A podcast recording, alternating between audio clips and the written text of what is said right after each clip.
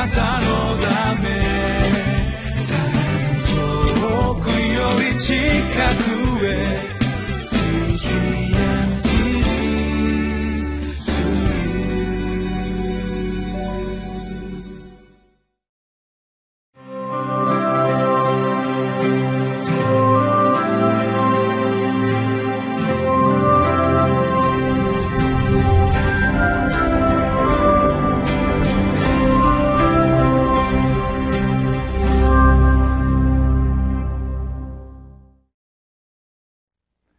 12月27日のリビングライフです。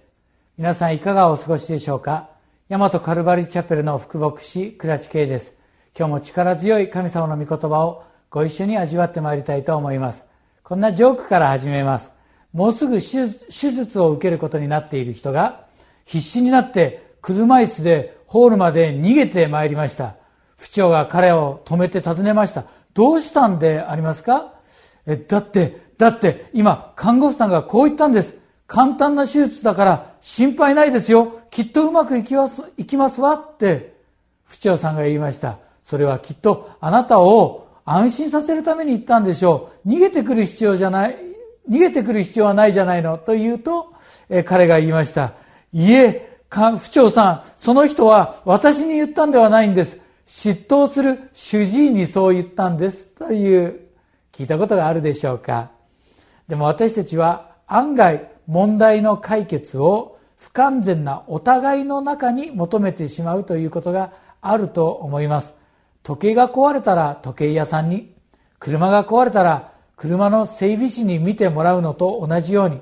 私たちの人生で故障する演出するあるいは壊れてしまうというようなことがありますならば作り主なる方のもとに行くのが最も賢い方法です。今日はヤコブの手紙3章13節から18節を通して上からの知恵を求めましょうと題してお話をさせていただきます。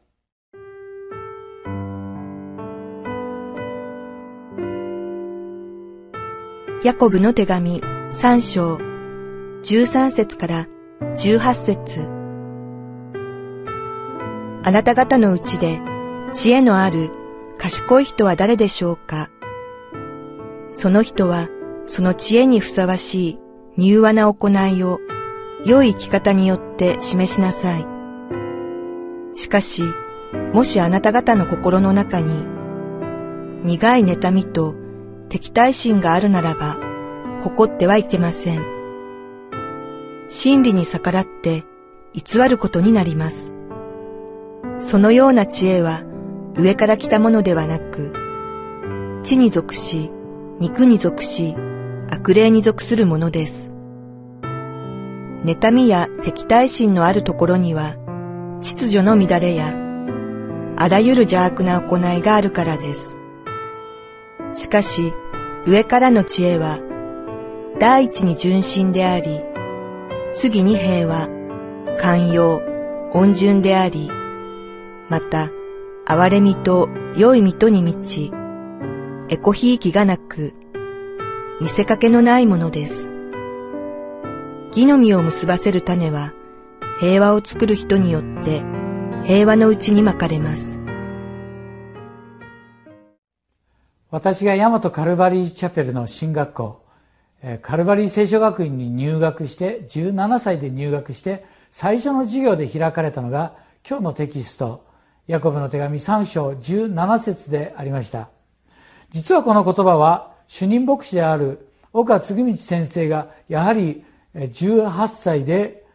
進学校に東京聖書学院に入学した時に最初の授業で車田明治先生に教えられた御言葉ということでありました。特に恩順という言葉を説明してくださって恩順というのは譲ることですよ英語で言うとそれはイールドネスアメリカでは道路の一時停止というのはイールドとそう表記します。譲るということでありますが自分の考えではなくて神様のご意志に自らを譲っていくこと。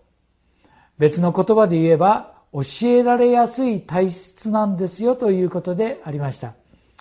詩編119編の130節にはこんな言葉があります。御言葉が開けると光を放って無学な者に知恵を与えます。無学な者というのは学問がない頭が悪いというよりは unlearned people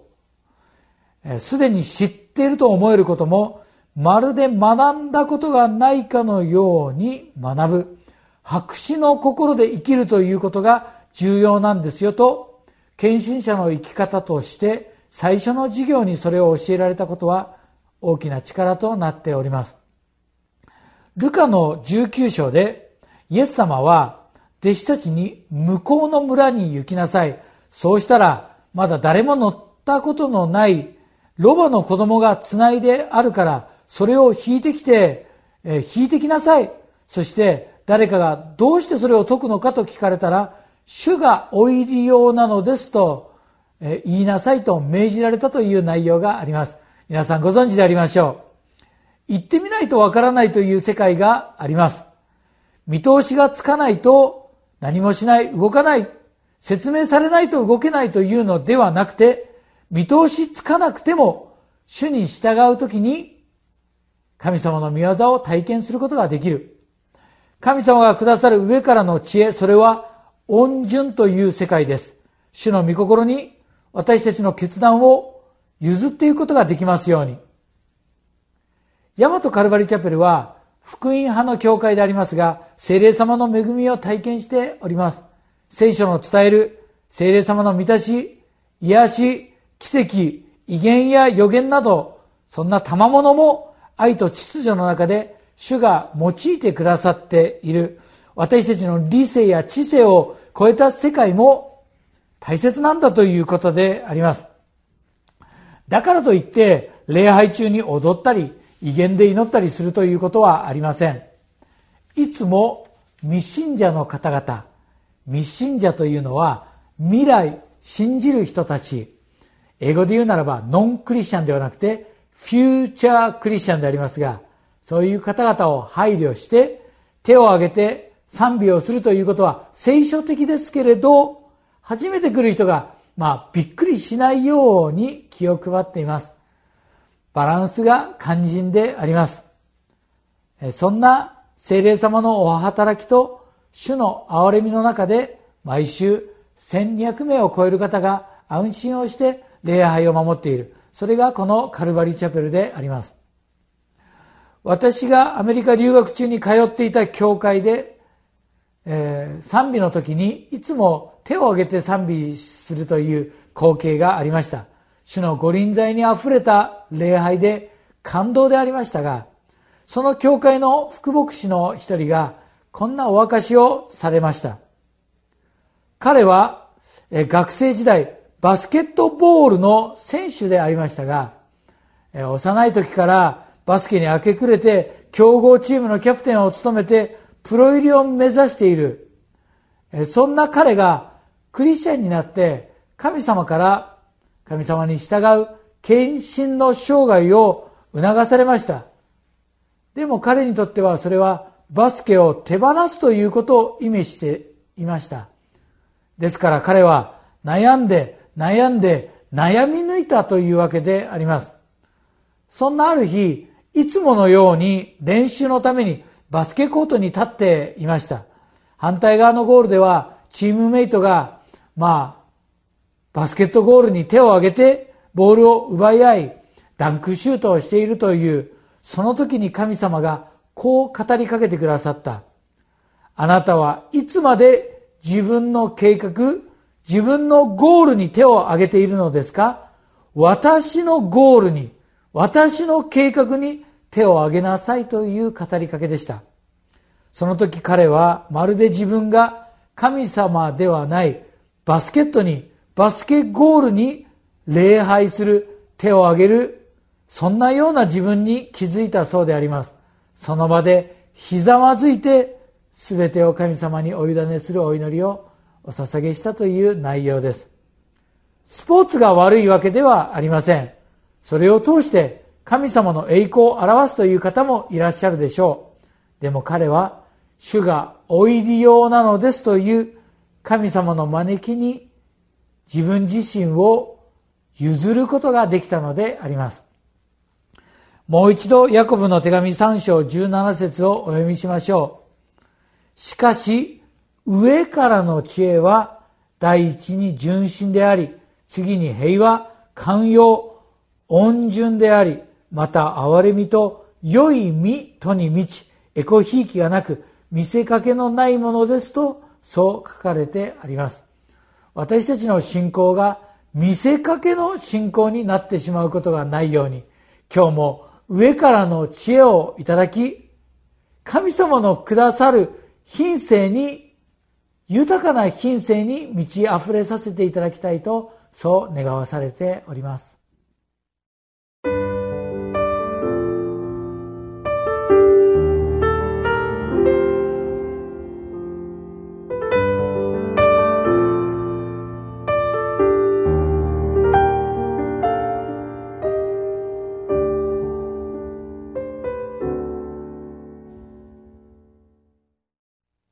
今日のテキスト、ヤコブの手紙3章18節にこう書かれています。義の実を結ばせる種は平和を作る人によって平和のうちにまかれますと。ある英訳聖書では平和の種をまくと義の実を結びます。平和の種をまくと義の実を結びますと分かりやすくそう書かれてありました。私たちはどうも反対に考えてしまうということがあると思います。義の種をまいて平和を刈り取ろうとする。ジャスティス。これは大義のある戦争なんですと正しさ、義を強調して、憎しみや怒りを肯定して平和を得ようとするわけでありますが、なかなかそれを得ることができません。なぜなら神様の考えは逆だからです。平和の種をまいていく必要があります。主イエス様もマタイの5章9節で平和を作り出す人は幸いですとおっしゃられ、自ら平和の君として報復や裁きではなく愛を持って十字架を忍んでくださいました。私の思いではなくて御心がなりますようにと、イエス様の生涯はまさにイールドネス、温順、譲る生き方の最高の模範であったということができるでしょう。私たちも主にお従いし、イエス様に倣って人生の豊かな平和の実りを結ばせていただきたいと願っています。お祈りを捧げいたしましょう。愛する主イエス様、感謝します。私の思い、考えをあなたにお譲りします。あなたの御心に従って歩みます。見通しのつかない人生の荒波で、あなただけに目を留めて、あなたの救いと奇跡を体験することができますように。リビングライフを通して、主を黙想し、御言葉を味わっておられるお一人一人に主の祝福が豊かにありますように、イエス様のお名前によってお祈りをお捧げいたします。アーメン。